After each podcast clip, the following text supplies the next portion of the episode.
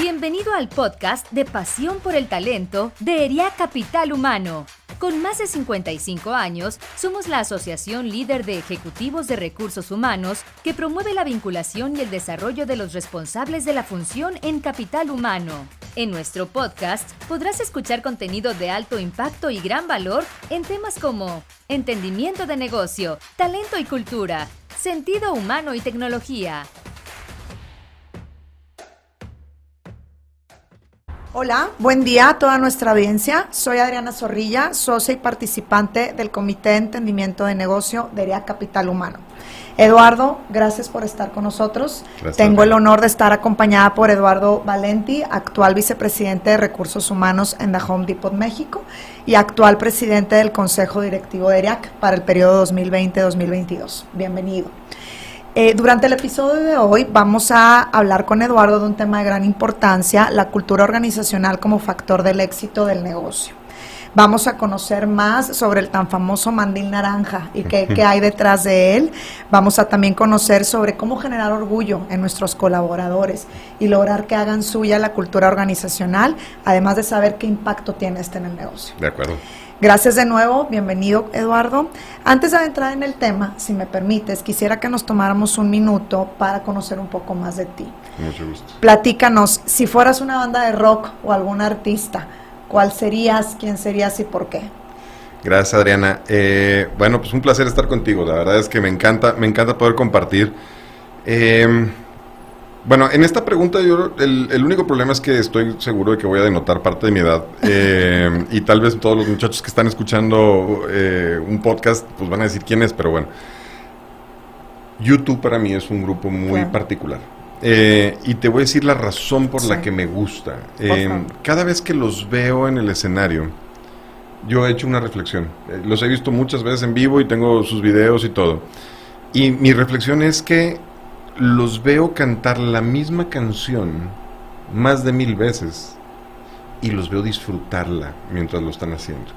O sea, si algo me gusta de ese grupo es que cuando está arriba del escenario se divierte, se la pasa bien, está teniendo una experiencia.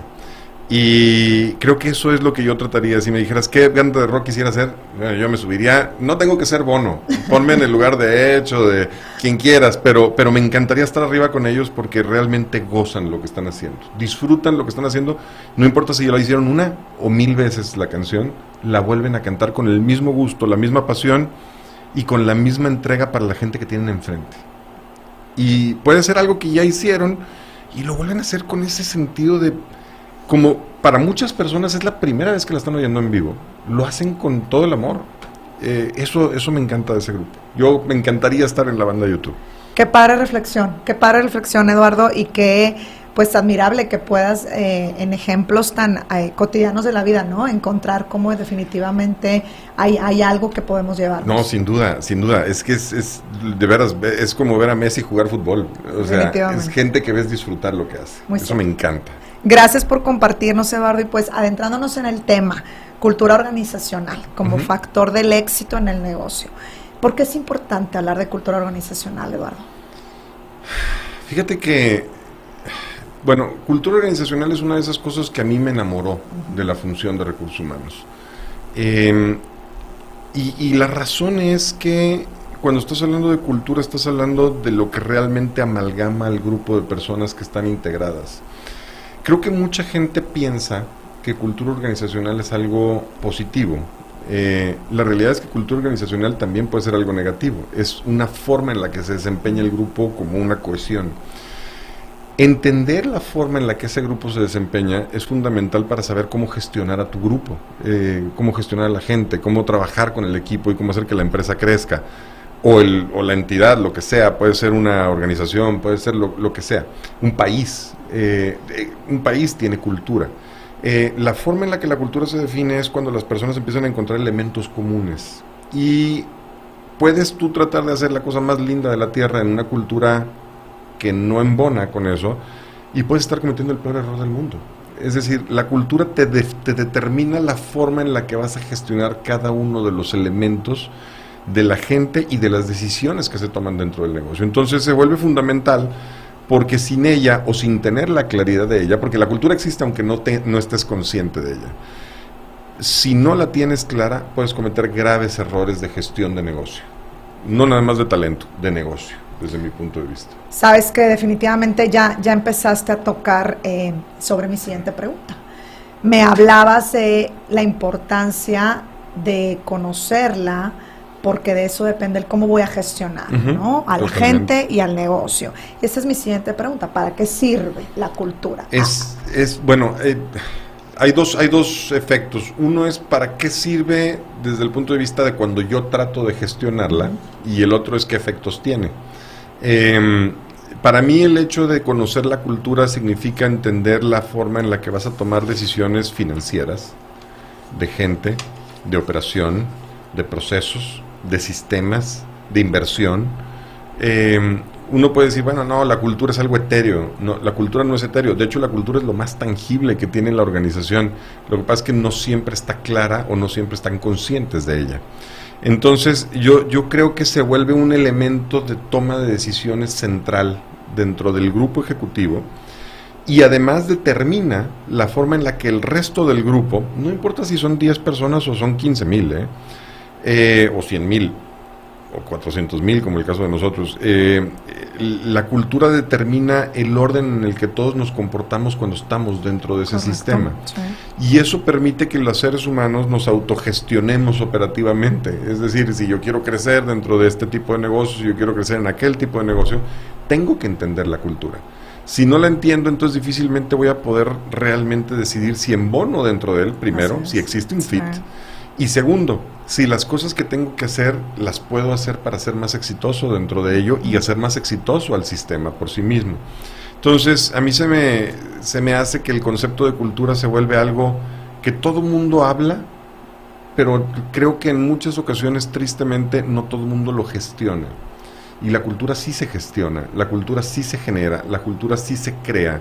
Eh, y vaya, se trabaja y como la, como la energía y la materia, ¿no? O sea, se transforma, la puedes llevar hacia donde quieres. ¿Crees que esto que decías hace un momento de no todo el mundo la, gestiona, ¿no? Tenga algo que ver con una posible confusión entre cultura y ambiente, entre cultura organizacional y ambiente laboral. Háblame un poco de las diferencias. Sí, sin duda, sin duda. Eh, yo creo que una es consecuencia de la otra. El ambiente laboral es consecuencia de la cultura laboral. Y fíjate, eh, yo, yo siempre, bueno, en mucho tiempo de mi vida he dicho que la tiranía paga. O sea, tú puedes estar en un ambiente completamente tirano y funciona. Y la empresa funciona y hay organizaciones tiranas que puedes tener en tu mente en este momento que dices, existe y persiste. Eh, el problema es que la cultura interna, eh, más bien el, el, efecto del clima organizacional interno está determinado por la calidad de gente que entra para moverse dentro de ese sistema. Eh, para mí por eso se vuelve fundamental. Si yo meto elementos que no embonan dentro del proceso cultural que yo tengo, estoy condenando el propio proceso cultural a tener un choque. Y aunque la cultura hubiera sido muy buena, la cultura se puede, el, la, perdón, el, efecto del clima laboral se puede deteriorar muy rápidamente. Correcto. Eh, y no es que la cultura fuera mala, es que es la forma en la que estás integrando los elementos dentro de la cultura.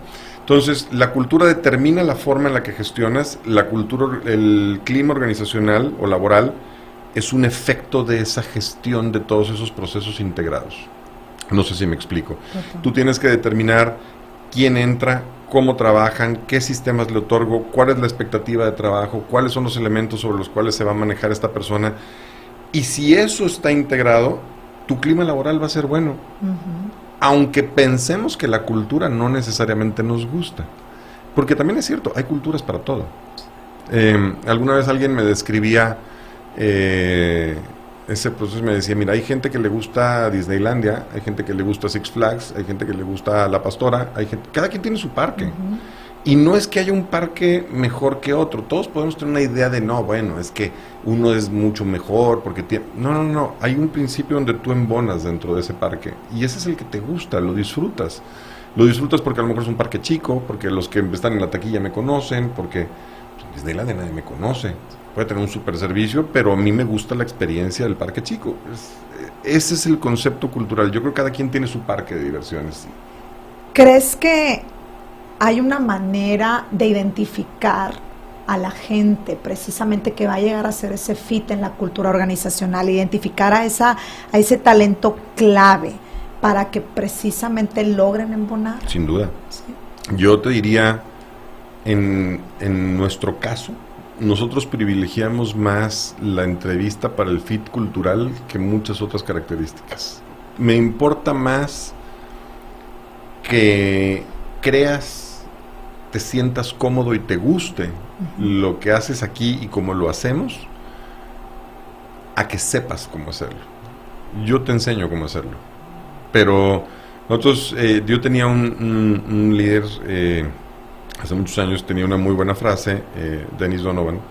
Él decía, siempre contrata por actitud y enseña el conocimiento creo que eso es lo que determina mucho el tipo de personas que nosotros metemos. Nos enfocamos más en lo que trae la persona como persona y después le enseño todo lo que tiene que saber. Y a lo mejor nunca va a saber suficiente porque es una cantidad enorme de productos y muchas cosas, pero es mucho más importante que la persona haga fit. Hemos tenido en, enfrente de nosotros talentos de enorme tamaño, que nos encantan para que pudieran estar dentro de la organización, pero desgraciadamente su fit cultural no da. Y sabemos que si lo metemos no nada más va a ser infeliz eh, él mismo o ella misma, va a fracasar dentro del sistema en crecimiento. Y además va a hacer fracasar otras partes del sistema. Entonces, no todo el mundo es para todos, eso me queda claro. Entonces es de ambas partes, según te escucho, es tanto como empresa identificar ese talento que me va a hacer fit, pero validar que él se sienta cómodo y que él reconoce ese fit también. Totalmente de acuerdo. Eh, de hecho, em, alguna vez me decía eh, una de mis hijas, oye papá, y si algún día estoy buscando trabajo, ¿qué tengo que decir? Eh, y mi respuesta es, y va a seguir siendo, lo que tú eres. Nunca trates de fingir lo que eres o lo que la empresa quiere para ser contratada porque puedes acabar en el lugar más infeliz de la tierra.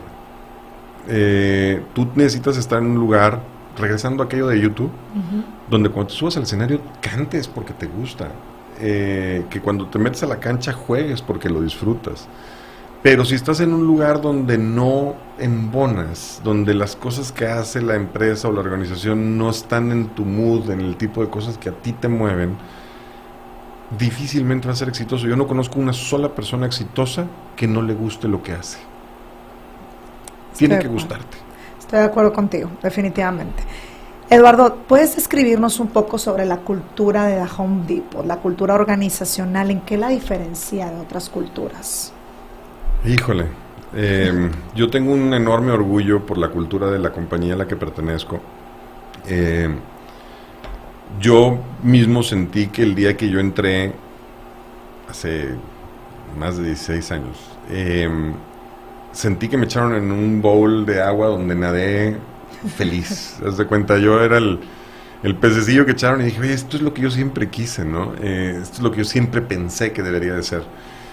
Y creo que las cosas que me gustan mucho es que primero es, es una organización centrada en servir. Eh, la esencia de nuestro negocio es servir al cliente, eh, es poderle ayudar a resolver problemas y dificultades y complejidades que tiene en su hogar. Ya puede ser por una construcción mayor o menor. Em, entonces, de alguna manera, necesitas anfitriones, gente que le guste. ese tipo de persona que cuando llegas a tu casa se desvive por traerte la el primer refresco, la primera cerveza, este, el no te levantes, déjame te traigo. Ese tipo de persona creo que es un, un tipo de persona que identifica mucho la cultura. La segunda y es algo por lo que yo me siento muy cómodo en el equipo ejecutivo de mi empresa, es realmente yo convivo con una cantidad impresionante de líderes con una enorme humildad. Em, quienes están en el equipo ejecutivo, y no nada estoy hablando de México, estoy hablando del nivel más alto en Atlanta o en Canadá, eh, es gente que entiende que nos debemos a la tienda, que nosotros nos regimos bajo un principio que se llama la pirámide invertida. Y eso significa que la persona que está más abajo en relevancia desde el punto de vista de para quién trabaja es el presidente y el CEO. Y de ahí viene el grupo ejecutivo y de ahí vienen los equipos distritales y, hasta arriba están nuestros asociados y nuestros clientes. Significa que nosotros trabajamos para ellos. Em, ellos no trabajan para lo que el jefe dice El jefe es el cliente, que es el que está hasta arriba de la pirámide, y el jefe de todos nosotros es el asociado. Tenemos que tomar decisiones para que ellos puedan estar bien, facilitarles la vida, ayudarles a que ellos entiendan mejor cómo operar, pero darles las herramientas para que puedan operar más fácilmente. Entonces, el trabajo de este grupo, si me dices, se convierte en dos cosas. Es un equipo que le gusta servir, pero también es un equipo que tiene la humildad suficiente para entender que nuestra tarea de todos los días es la tienda, no es la oficina corporativa, no es el edificio corporativo, es los que estamos ahí no tenemos una razón de ser si la tienda no tiene una vida más fácil. Te escucho hablar de valores, al, hablarme también de esta parte entiendo entonces que los valores de una organización juegan un rol y un papel en la cultura. Háblanos de eso. Totalmente de acuerdo. Eh, ahora, en, nuestro caso yo te puedo decir, los valores no son, nosotros tenemos una rueda con ocho valores. Eh, nuestros valores no son un cuadro, es un sistema de decisiones. he tenido la oportunidad de compartir juntas internacionales y locales y de otros países de, Home Depot y cuando estamos ahí y estamos tomando una decisión, no hay vez que el líder no voltee y diga, miren, en nuestros valores dice y por lo tanto tenemos que. Entonces cuando se vuelve un sistema, una plantilla para la toma de decisiones, se vuelve increíblemente valioso. Habiendo dicho eso, también es cierto que puede estar en organizaciones que tienen su cuadro hermoso de valores, pero también está el set de valores del líder que si no es compatible, él impone los suyos y aunque eso esté ahí, los valores determinan la forma como se rige la organización. El problema es que pueden ser los valores que están en el cuadro o los valores de la forma en la que la gente que está tomando las decisiones lo hace. Y si hay incompatibilidad entre ellos, también se generan situaciones muy complejas de expectativa, porque si no vas a seguir un set de valores para tomar decisiones, te diría ni siquiera las publiques. Es como, es como la encuesta de clima, ¿no? si no vas a hacer nada con ella, mejor no preguntes. Eh, bueno, lo mismo pasa aquí, o sea, los valores determinan la forma en la que se viven los aspectos culturales, sin duda. Estoy de acuerdo contigo y es donde se genera esa ruptura, ¿no? y, otra vez vamos hacia atrás, vamos desde ese fit cultural, definitivamente. Exactamente, porque si metes a la persona no indicada al sistema, em, los equipos les pasaba mucho en el básquet, Jordan, este, los Messi, los Ronaldos, todos ellos. Em, cuando tú tienes una figura que entiende que su rol es de un tipo, y puede ser ser la estrella que mete todos los goles o ser el que le pasa los pases a todo el mundo, pero entiendes cómo funciona el sistema, jala de maravilla y es un equipo ganador. Mete a la persona no indicada, que rompa la forma como el equipo no funciona y que sus valores sean distintos a lo que ese equipo determinó, ya sea tener una estrella o tener muchas estrellas, y en ese momento va a hacer que el equipo deje de ser funcional. Inmediatamente los lleva a perder. Yo me pongo a pensar cuando, digo nada más, regresando a este punto de, de, cuando ingresas gente y el fit cultural, piensa si tú pudieras todos los días tomar la decisión de que alguien entrara a vivir a tu familia. ¿Tú podrías determinar qué tipo de persona embona en tu familia? Yo te aseguro que sí. Y hay gente que aunque te lleves muy bien con ellos dirías, no, no, a mi familia no. Este, yo siempre le pregunto a mis muchachos, le digo, ¿a poco no todos tenemos un amigo que cuando te preguntan, oye, ¿lo invitarías a trabajar contigo? Y dices, no, ni de chiste. Me llevo muy bien con él, pero no. O sea, porque no embona aquí adentro. No invitarías a un primo nuevo a tu familia si tú sabes que es disfuncional y va a crear una problemática. Y eso al final del día está identificado por los valores que tú tienes y que sabes que esa persona tiene y que pueden no ser congruentes. Qué padrísima analogía, muchísimas gracias. Qué padre analogía. Para servirte, gracias. ¿Cuáles son los elementos o factores que en The Home Depot eh, marcan eh, la mayor relevancia en la promoción de la cultura? Yo, cuando hablas de la promoción de la cultura, te refieres al esquema donde nosotros estamos haciendo que la cultura esté viva. Es correcto, desde la comunicación en adelante, ¿no? Eh, mira, sin duda está el, ejemplo de líder, ¿no? Eso siempre va a estar presente en el hay un libro, creo que es de John Maxwell, este, del líder nivel 5. Eh, dice, desgraciadamente una organización no le puedo quitar al líder porque el líder pesa y, en su comportamiento mueve el sistema. Entonces, eh, sin duda está el ejemplo del líder. Eh, pero la segunda es cómo, cómo haces lo que haces. Y en el cómo haces lo que haces, yo te diría que uno de los aspectos fundamentales que mucha gente no se da cuenta, que son esenciales para el principio cultural, son los sistemas. Y cuando hablo de los sistemas me refiero a los sistemas operativos, los sistemas sistemas. Eh, imagínate que tú eres una organización que dice, que vibra con que la gente tenga el servicio más rápido del mundo. Y tus valores y todo lo que dices culturalmente y verbalizas dice eso. Pero tus sistemas para poder dar servicio en los que pones a una persona a atender en ese call center, vamos a decirlo así, no lo ayudan.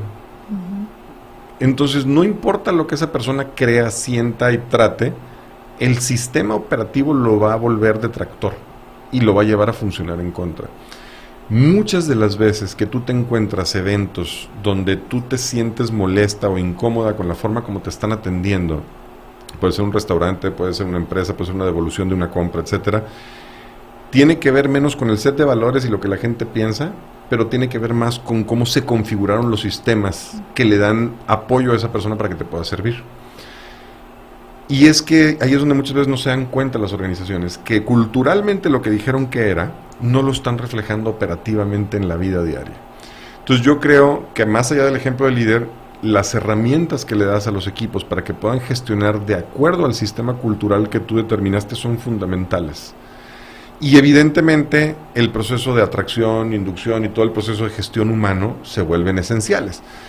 Ahora, recursos humanos tiene un rol súper importante dentro de esto, porque si tú te sales de lo básico regular que dirías que el de recursos humanos tiene que hacer, que es todo este proceso de gestión desde que entra, le, explico a la organización, lo entreno y lo ayudo a desarrollarse y promoverse y crecer, eh, también tiene que estar metido en los procesos operativos porque si él se está dando cuenta que él está haciendo o ella está haciendo un esfuerzo enorme por atraer un cierto tipo de personas con un cierto fit y un cierto tipo de perfil, y todos los sistemas operativos que le provees no son congruentes con ese tipo de personalidad y con esa capacidad y con esa necesidad que esa persona tiene y con lo que vibra, siente y se divierte, entonces seguramente va a fracasar todo el esquema.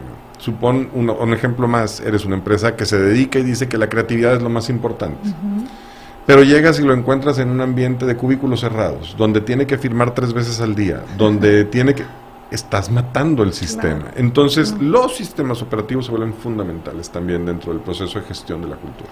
Hablamos de nuevo de una congruencia, otra vez, valores, fit cultural eh, y la promoción precisamente de esa cultura, Totalmente. bajándola hasta ese sistema operativo. Es que por eso se vuelve tan relevante, eh, por eso decían que la cultura se come a la estrategia en el desayuno, ¿verdad? Eh, porque tú puedes decir, oye, yo tengo la intención de hacer esto y está padrísimo, pero culturalmente te lo vas a botear. O sea, la cultura te lo vas a botear, no te va a dejar que avances en eso, a menos de que hagas un proceso de gestión cultural para que la cultura organizacional entienda la adaptación de ello, las, las razones por las cuales eso es útil, funcional, y además está un aspecto súper importante, yo siempre he creído, es, eh, y perdón por el anglicismo, pero es el what's in it for me. O sea, ¿qué hay ahí para mí? ¿Qué me otorga el proceso cultural que me estás vendiendo? ¿Qué, qué, qué obtengo yo como persona dentro de esto? Y si no eres capaz de transformar toda esa versatilidad cultural de la que estás hablando en algo que realmente le diga a la persona por qué es importante, entonces difícilmente lo vas a hacer. Culturalmente lo ves ahorita. Toda la conversación acerca del uso del tapabocas, del uso del cinturón de seguridad, es cultural. Solamente funciona cuando todos lo entendemos al mismo tiempo, pero entendemos que también hay un efecto positivo para mí mismo. Y que en ese efecto positivo, cuando yo ayudo a los demás a que se integren en ese proceso cultural, entonces todos ganamos. Y entonces entiendo que es algo bueno para mí. Entonces así es como creo que se gestiona esa parte. Mencionaste varios puntos definitivamente que me gustaría eh, adentrarnos un poco más. Uno de ellos es la apropiación de los colaboradores. Definitivamente creo que mencionaste un poco que es esa parte de eh, precisamente promoverla, el cómo juega, vaya, esto un rol en la promoción, cómo lograr esa apropiación. Mira, algo, algo que yo he hablado en algunas conversaciones que he tenido es que a los de recursos humanos nos encanta, yo y, soy crítico hacia adentro porque creo que si no somos críticos hacia adentro de la propia función nos podemos perder de muchas cosas muy divertidas y, e interesantes. Nos encanta crear un programa nuevo, ponerle un logo y hacer una comunicación y un nombre sexy, ¿no? Y entonces dices, este es el nuevo, eh, este es, este es la panacea cultural. Y nos quedamos en la comunicación. Y, y en realidad eh, se vuelve, para mucha gente, eh, cuando tienes ese proceso de trabajo, se vuelve así como el sabor del mes de Baskin Robbins, ¿no? O sea, ¿cuál es el de hoy? Este, y, y lo escuchas en la gente. Ah, no, es que ahora es chocolate. Ayer era vainilla, ¿verdad? Pero ahora es chocolate y mañana va a ser fresa. Y entonces la gente nunca apropia el sistema porque se limita a solamente decirlo em, de una forma bonita, vamos a decirlo así. El problema viene con la gestión. Cuando estás haciendo que eso que dijiste sea real. Y entonces eso te orilla y te obliga a empezar a tomar decisiones congruentes. Tú lo decías hace un momento. ¿Cuándo voy a saber que lo que me estás diciendo es real. Hay una historia preciosa que es el proceso de DuPont. Eh, cuando DuPont se convirtió en una de las bueno, en la organización más fuerte en el cuidado de cero accidentes. Venía de ser una de las empresas más exitosas financieramente y cuando tuvo su reemplazo de CEO y le preguntaron qué iba a hacer para que la organización siguiera siendo exitosa y tuviera esos grandes números, eh, la persona contestó, voy a asegurarme de que no haya accidentes todo el mundo no entendía de qué se trataba. ¿Y qué hizo el señor? Bueno, en el primer incidente que hubo, paró todas las juntas y dijo, quiero entender qué pasó con este incidente, que no se convirtió en un accidente. Y en el primer accidente que hubo, pidió gestión inmediata de los gerentes y pidió que dejaran de atender a todo para que atendieran ese, ese proceso de gestión, donde tú lo que estás diciendo es, no nada más lo dije en un papel, no nada más te lo comuniqué de forma bonita y tiene un logo, no, se vuelve la forma en la que vamos a vivir cada uno de nosotros. Y entonces yo en ese mensaje decido, como Dupont, decir, la vida de cada persona es lo más importante que este negocio tiene por encima de lo financiero y paro todos los elementos para que eso sea cierto, entonces la cultura empieza a vivir. Pero para eso necesitas crear un sistema de gestión que realmente soporte esa respuesta. Y ese sistema de gestión te va a obligar a que haya gente que deje de estar en el sistema, porque no creen en el concepto, gente que tengas que sumar al sistema porque vibra fuertemente con el concepto y el resto del sistema que tendrá que ser la enorme mayoría, 90-95% de la gente, que entienda por qué esa parte de la cultura es importante para ellos y qué es lo que van a obtener. End of the story, al final de la historia, DuPont siguió siendo una de las mejores empresas, creció financieramente como nunca y el efecto fue que eso era como como tomar agua en las mañanas, ¿no? Cuando tú dices, me voy a poner a dieta y voy a hacer correr 10 kilómetros y voy a dejar de fumar y voy a correr a no sé. Oye, a lo mejor lo único que necesitas es empezar tomando agua. Bueno, ese fue el efecto. Entonces, también es cierto que para poder gestionar la cultura, necesitas irte a lo más básico, a lo más elemental. ¿Qué es lo que realmente significa ese mensaje que estás dando culturalmente, ese propósito o esos valores? En la vida real y necesitas convertirlo en algo observable, que la gente pueda identificar cuando lo vea, que solamente de verlo tú puedes decir, sí es, sí funciona, sí pertenece, lo está haciendo al estilo Home Depot, o al estilo DuPont, o al estilo el que tú quieras. Pero la gente tiene que ser capaz de identificarlo, porque si no es fácil, tienes que hacer una descripción de todos esos valores y conceptos para que la gente cuando los vea los identifique. Si no, va a resultar muy difícil que la gente lo entienda.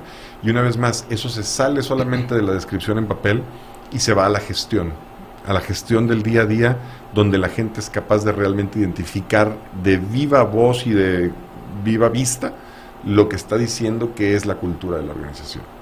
Al final se debe de convertir en esa forma de vivir día a día, de trabajar, de actuar. Una de las descripciones que a mí más me gustan de cultura es es lo que la gente hace cuando nadie la está viendo.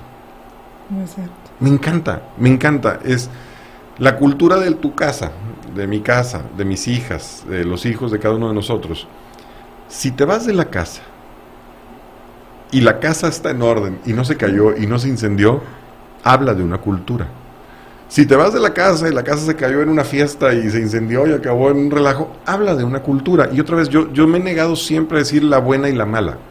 Es una cultura, es una forma de ser.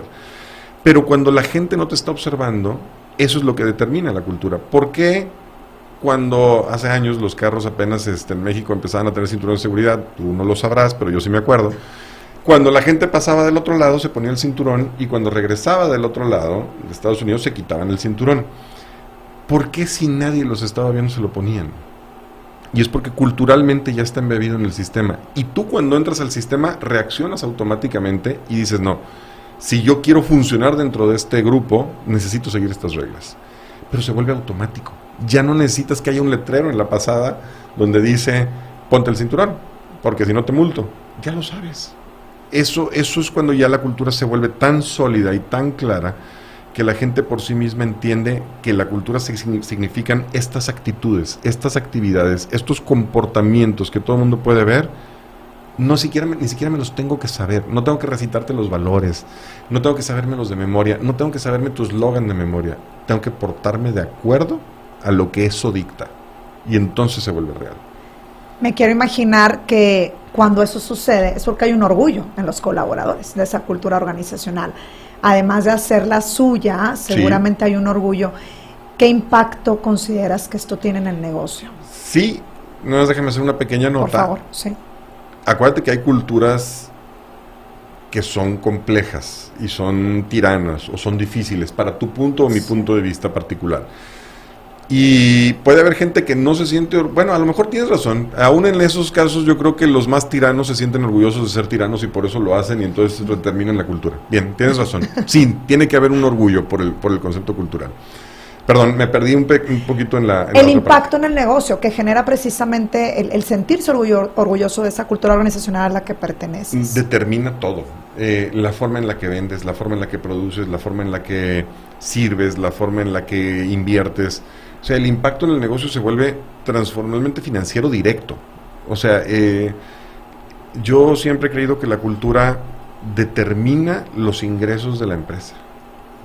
Em, y bajo circunstancias de austeridad y complejidad, como bajo circunstancias de abundancia, en ambos casos la cultura determina cómo te va a ir, en función de cómo la gente, por el orgullo de sostener eso que está orgulloso de tener, por la redundancia, va a seguir evolucionando.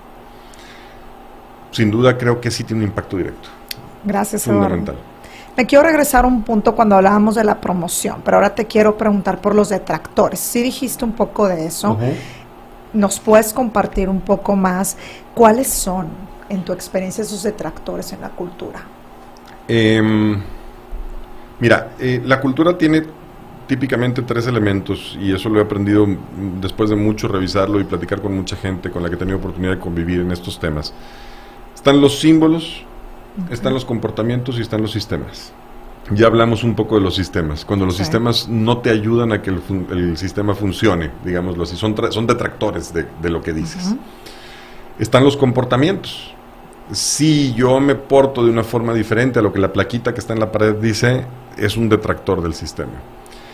Y están los símbolos. Los símbolos es algo súper importante. Los seres humanos somos gente de, historias, como dice Yuval Noah Harari. Eh, nos encantan los, los, símbolos, nos encantan las historias, la, narrativa para el ser humano es importante. Y eh, cada una de las organizaciones tenemos símbolos. Eh, puede ser la placa que inauguró no sé quién, el pin que usamos todos cuando nos dicen esto el hecho de que el líder hace cosas malas. Cada una de esas cosas que, o sea, el líder que dice, pues a mí no me importa que esté en una oficina libre de humo, yo fumo. Entonces, el cenicero en la oficina de ese líder es un símbolo. Es un símbolo de que yo puedo hacer ciertas cosas cuando soy líder, de que yo tengo ciertas libertades y tú no. Cada una de esas cosas se vuelven detractores de lo que estás tratando de crear. Entonces tú te puedes poner a ver tu organización y puedes encontrar muchos símbolos, muchos símbolos que son detractores de lo que, de lo que es el sistema. Yo te puedo decir, ahorita que estamos en medio de toda esta situación eh, de pandemia, es, es, es muy complejo para, para todos nuestros asociados operar bajo estas reglas, porque nosotros estamos hechos para servir, nos gusta atender al cliente. Y ahora el proceso de entrada del cliente es, es, es restrictiva, es, es, compleja. El, cliente está, está enojado, eh, tiene ciertos comportamientos, hasta, todos tenemos comportamientos que de repente nos desconocemos porque estamos cansados. Y entonces, en algo donde la gente típicamente entra a pasear, a imaginar, a soñar, porque tú puedes ir a una tienda un domingo y vas a ver familias, y una de las cosas más bonitas que vas a oír si tú te acercas a la familia es, ¿y si hiciéramos, oye, imagínate cómo se vería, oye, y si pintamos el cuarto del bebé, oye, y después de poner el piso, ¿qué pasa si cambiamos? Y entonces todo el mundo está creando una un, un sueño alrededor de esto, y es el soñar es bonito, es parte de algo que nos ayuda a construir nuestro futuro. Ahorita no pueden entrar las familias juntas. Eh, restrinjo el proceso de entrada. Entonces, esto que está sucediendo en este momento está siendo difícil culturalmente para nuestra propia gente manejarlo y para nuestros propios clientes que culturalmente saben cómo es la interacción dentro de la tienda. Entonces se vuelve difícil este proceso de adaptación te diría que con el tiempo tendremos que seguir encontrando formas de que no se vuelva un detractor de algo que existe dentro del sistema. Entonces esto es algo que se está poniendo y se está imponiendo al sistema que tienes una cultura de cierto tipo y que de alguna forma llega a ser disruptivo hacia ello. Entonces tienes que encontrar la forma de que se vuelva todavía positivo y constructivo. Definitivamente. Y estás empezando a, adentrar en mi siguiente pregunta. Okay, la parte de, de, una necesidad de cambio.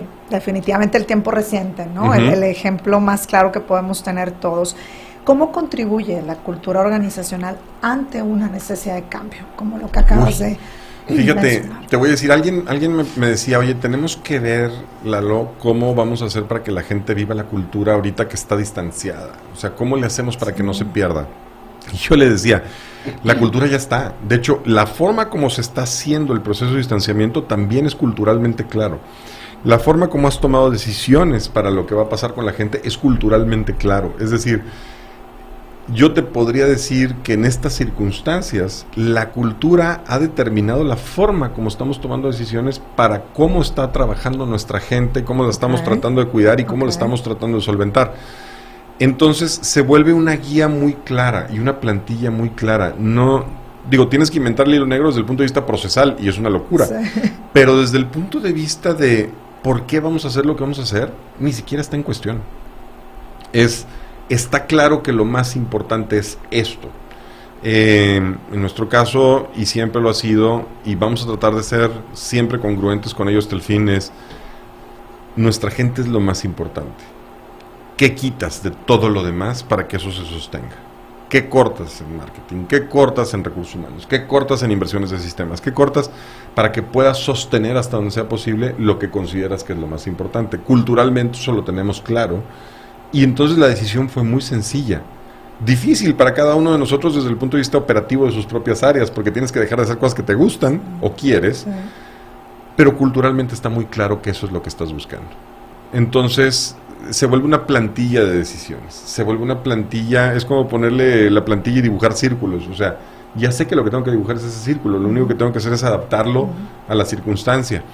Entonces se vuelve fundamental. En una situación como la que estamos viviendo ahorita, el sistema de valores, lo que rige el negocio, eh, qué privilegia el negocio, qué privilegia la organización, la forma como los líderes toman esas decisiones, y la forma como estás viviendo el proceso actual de desintegración e integración de grupos eh, bajo el esquema de pandémico está claramente determinado por el sistema cultural si lo tienes claro.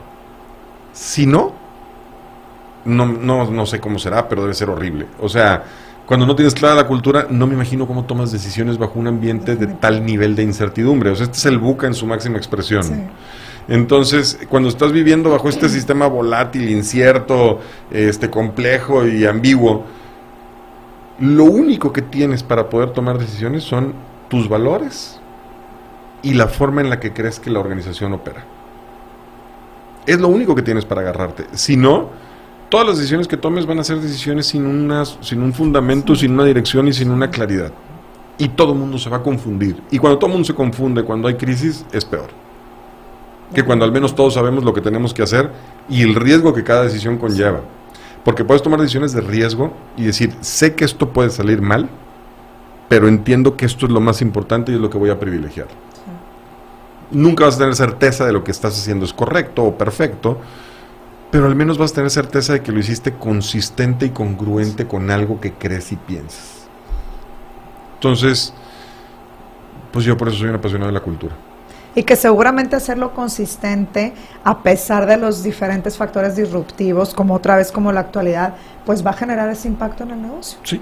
Va a haber ingresos seguros, claro, con sus diferentes obstáculos, ¿verdad? Obviamente en la economía y demás. O vas a decidir como organización que culturalmente debes de dejar de estar existiendo como existes. Sí. Porque ya no es congruente y entonces tienes que reinventarte, pero culturalmente te lo dictó. Te lo dictó, exactamente. Si no tienes esa claridad, es posible que te equivoques. Es muy posible que te equivoques. Totalmente de acuerdo. Eduardo, ¿algo más que quieras agregar en relación al tema que estuvimos compartiendo el día de hoy? Primero agradecerte, o sea, primero gracias por guiarme también a través de todo este proceso, este, porque luego yo me apasiono y me arranco hablando.